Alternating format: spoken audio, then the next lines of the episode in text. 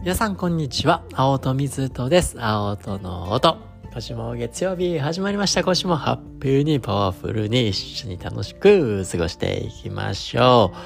う。毎週月曜日はですね、ハッピーパワーワードというわけで、まあ、ハッピーにパワフルに日々が過ごせるような、そんな力強いお言葉たちをご紹介させていただいているわけなんですが、今週のハッピーパワーワードはですね、僕もよくよく講義や講演でも引用させていただいている、ね、上皇后のね、美智子様のお言葉です。もうこれだけでね、ああ、あれ言うなって分かっちゃう人もいらっしゃるかもしれませんが、ご紹介させてください。幸せな子を育てるのではなく、どんな境遇に置かれても幸せになれる子を育てたい。幸せな子を育てるのではなく、どんな境遇に置かれても幸せになれる子を育てたい。幸せな子を育てるのではなく、どんな境遇に置かれても幸せになれる子を育てたいというわけで、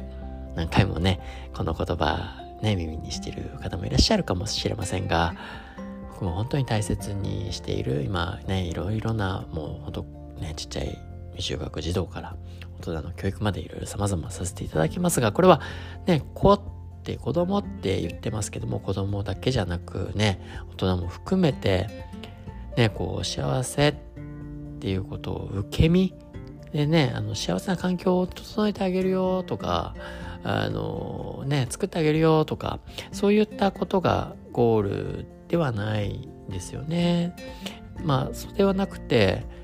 ね、幸せっていうのは自分自身にこう生み出していくことができる能力である。まあ、いわゆるスキルなのかもしれない。まあそういったことが、ね、このどんな境遇に置かれても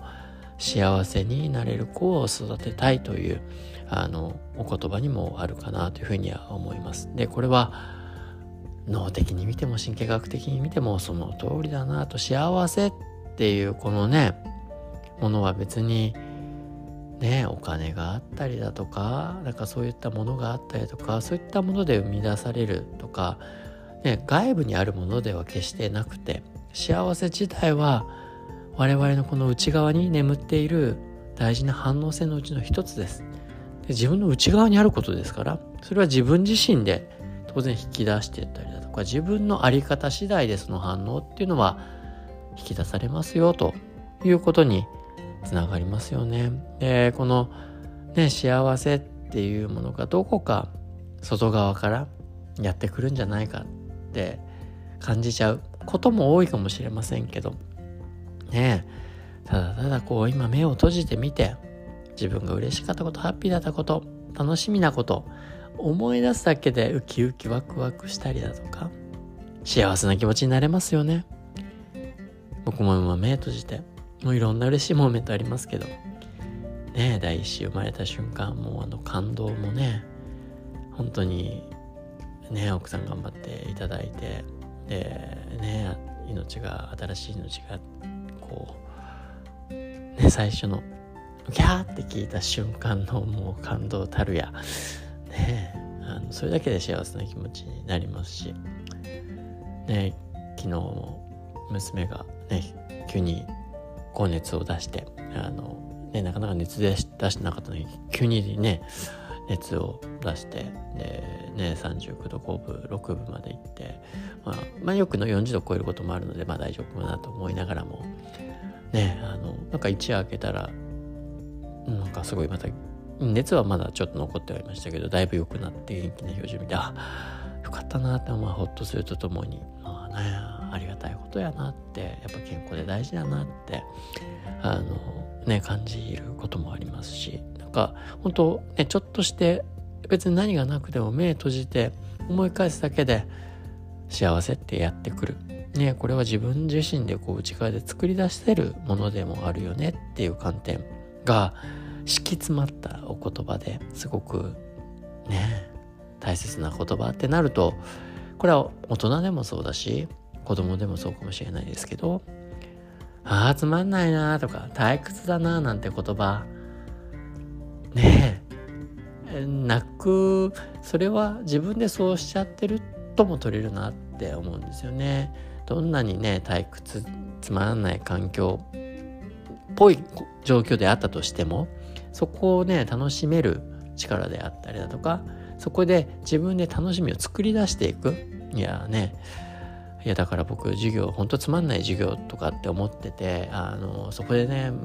それでもなんとなくぼーっと眺めてつまんないつまんないつまんないストレスストレスストレスってやってるぐらいだったら自分の授業聞かないでなんかこそこそね落書きするなりいたずら考えるなりしながらニヤニヤニヤしてる方がよっぽど素晴らしい能力を幸せになる力を育んでるなと思うぐらいなんかね大事なことだななんてだからつまんない退屈なんていうことをこうね生み出さないそういう能力をね培っていく遊びの天才をこう生み出していくいつでもどこでも豊かな気持ちで楽しめるようなね子に育てたいと思いますしそれだけじゃなくやっぱり我々もね自分自身でもそうありたいなっていうふうに思うんですよね。でこれ脳的に考えてみるとじゃあね幸せねなるために幸せななれる子を育てたい。どういうポイントがあるか。これはよくね脳の講義でも言わせていただく。であこのウェルビーイングのね講義あの年に1回やってるんですけど。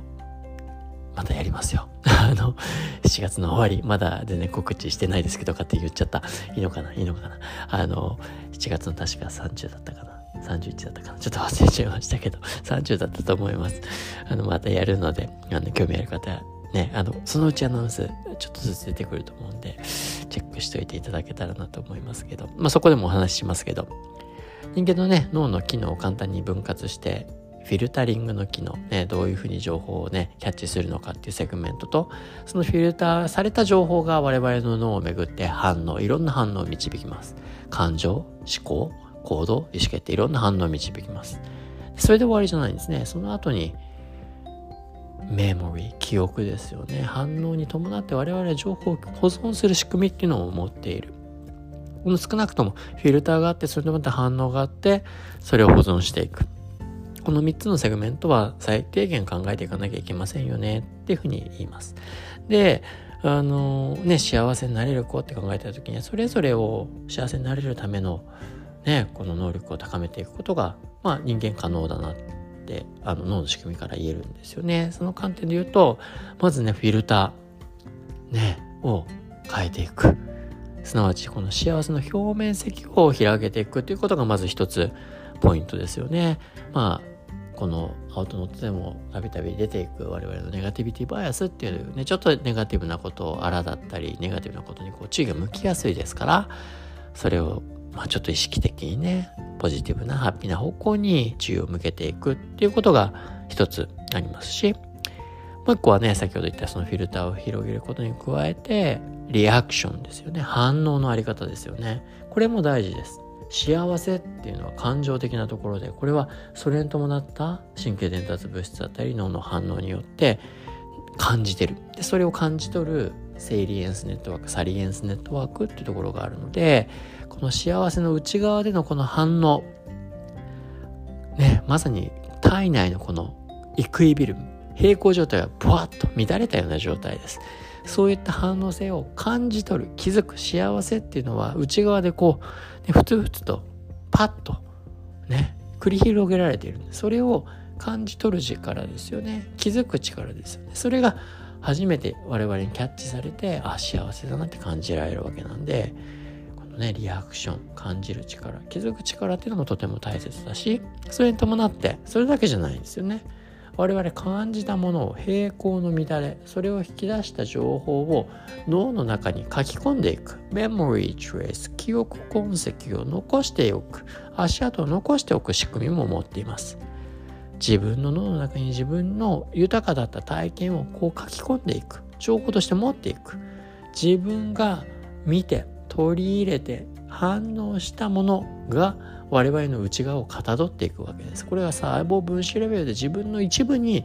本当に物質的になっていくんです。どんなものを自分の内側に書き込んでいきたいのか。ね、人のあら、自分のあら、ネガティブなところの情報を取り込んで自分の一部にしたいのか。いやいや、そうじゃないですよね。ね、世界を眺めてみて、ポジティブなことをいっぱい受け止めて、そういったそれに伴って反応ね自分の力に広げてって自分の脳の中の一部としても、ね、ネガティブなことがダメって言ってるわけじゃないです。それも大事な情報かもしれないけれどもそこにばっか偏るんではなくて幸せの表面積広げそれに伴う反応を広げて自分の一部として記憶痕跡として情報として自分の一部をかたどっていくっていうことがね幸せになっていく、ね、幸せな子になっていく幸せな人になっていくっていうことなのかなっていうふうに思うんですよね。でもう一個ポイントとしてあるのはそれを自分のことだけではなくて自分の身の回りの人ね究極までいくと世界中の人ってとこまで行くかもしれないけど最初はね自分の身近な大切な人からでもいいと思いますでその他人の幸せの表面積反応メモリを考えられるようになってくると幸せっていうとこの表面積が自分だけじゃないその N 数が増えるってことですからますます広がっていきますよね。どうしたらいいか。他人の幸せを見つける手助けを一緒にねこうしてあげたりだとか、いいところを見出してあげる。それは相手のハッピーにもなる。それは自分のハッピーにもなるってことですよね。でその他人のハッピーを自分もハッピーに感じられたら自分がね何してなくても他人がハッピーなことは自分がハッピーになれるわけですからそれもハッピーの表面積増えますよねそして、ね、その体験を自分の一部にしていくっていうことですよね。相手を思うっていうことは物理的にそのことの情報を取り込んでいたら自分の脳の中にその一部が自分のね相手のこと他人のことが自分の一部になっていくっていうことですよね。そういった幸せの広め方深め方っていうのがあるのかなと。じゃあ記憶ってどうやったら深まっていくんだろうか。ねこう味わうってことを思い返す。記憶って引き出されるから定着するんです。英単語1個分のと一緒です。味わう経験あるいは他人に共有する喋るっていうことはその記憶を引き出していることですからまたねあの深い自分の一部としてねあのかたどられていきますよってことがあるのです、まあ、ちょっとそういったことを意識しながら日々望まれていくと、ね、幸せの反応っていうのは自分の内側にこう貯めていくこともできるんじゃないかなというふうに思います。まあ詳しくはね、もともと詳しく聞きたい方も3、4時間、時にね、あの、WBC っていうのに出ちゃうと10時間ぐらいね、脳の講座聞くことになったりとかね、まあ、それもね、皆さん楽しんでくださる方が多いですけど、あの、ありますので、気になる方はそちらもチェックしていただけると、まだ情報出てないかもしれないですけど、そのうち出ると思うんで、いいかなというふうに思います。というわけで、今週のハッピーパワーワードは、上皇后、いちこ様のお言葉です。幸せな子を育てるのではなく、どんな境遇に置かれても幸せになれる子を育てたい。